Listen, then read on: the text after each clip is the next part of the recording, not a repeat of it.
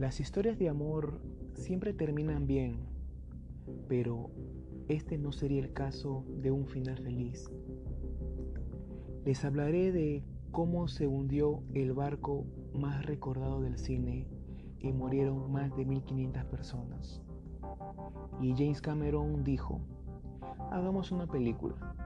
Y creó una superproducción hollywoodense a la que llamó Titanic. Esta es la historia de Rose, que vivía feliz gastando su FP hasta que un día ve la televisión y vio el dibujo de una chica desnuda. Con la ayuda de su nieta, decide contactarse con las personas que encontraron el dibujo que de milagro estaba como nuevo. Ustedes saben, cosas del cine. Estas personas no estaban buscando el dibujo, ni tampoco a Rose de vieja. Lo que estaban buscando era un collar que por casualidad las características coincidían con las del collar de Rose. Ustedes saben, cosas del cine habiendo tantos millonarios en ese barco que seguramente tendrían collares igual de caros o hasta más valiosos, buscaban justo el de Rose modo vieja. Ustedes saben, cosas del cine. En fin, Rose modo vieja les dice, siéntense esperancitos, les contaré mi gran historia de amor en la que rechazo un rico por el amor de un pobre.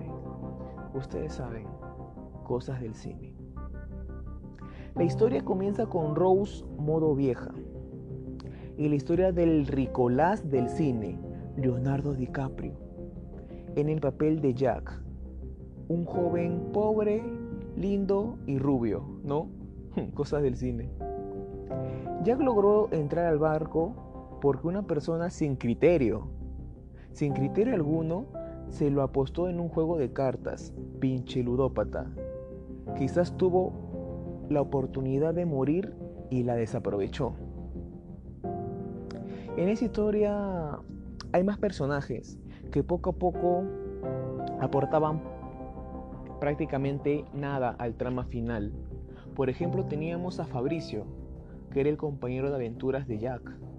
Teníamos a la mamá de Rose, que quiere que su hija se case con alguien con plata, ¿no? Cualquier parecido con la realidad es a propósito, disculpen.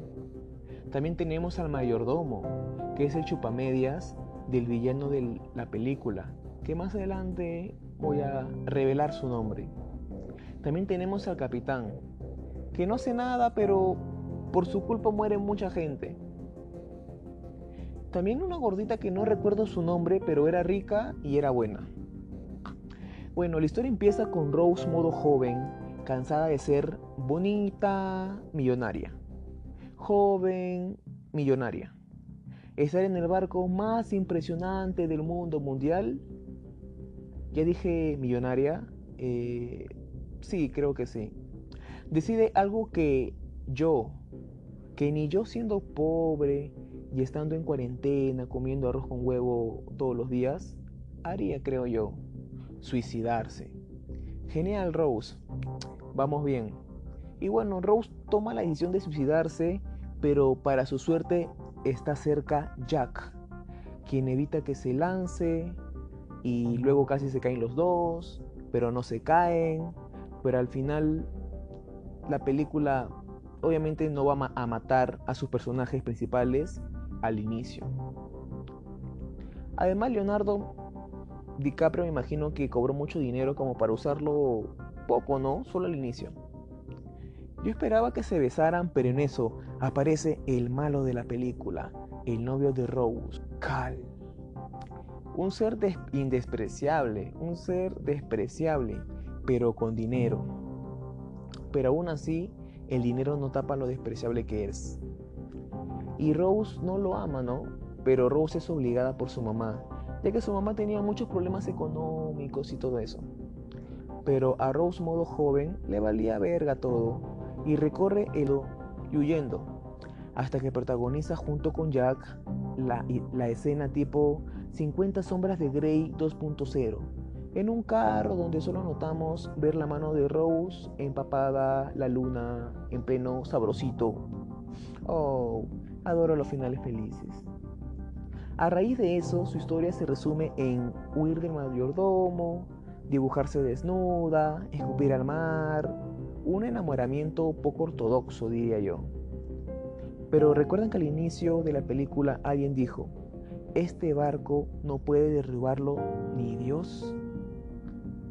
Pues justo Dios, no sé, puso un iceberg, un pedazo de hielo gigante en el camino del barco, causándole un daño irreparable al, barquito, mientras que en paralela Jack era acusado por un robo que no cometió, o sea, sí robó el saco, pero el collar que vale mil veces más que el saco, no lo robó y Jack es esposado en una zona escondida del barco. Mientras que el barco se hunde, con el pasar de los minutos, el agua cubre a Jack. Está por cubrirlo hasta que llega Rose, y con una hacha le rompe las esposas y libera a Jack. Oh. Raramente habían pocos barcos de emergencia para tanta gente. Y bueno, se pusieron a priorizar a los niños, a las mujeres, a los ricos, o sea, a la gente más importante, entre comillas. Y cuando Rose está en un barco a punto de irse, prefiere hundirse con Jack, un joven al cual conoció menos de dos días. Eh, excelente decisión, Rose. Vamos bien, vamos bien. Bueno, entre tanta muerte, el barco se sigue hundiendo y hundiendo poco a poco.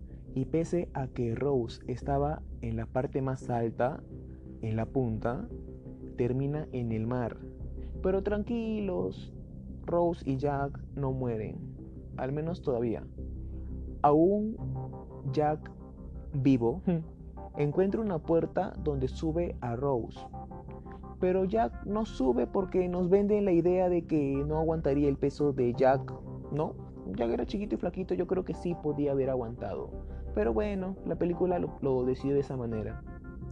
Luego de horas llegan botes salvavidas y ven que todos estos muertos este, no daban señales de vida, ¿no?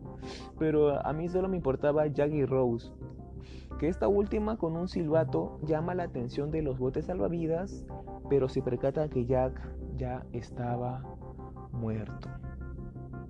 De solo recordar no voy a llorar.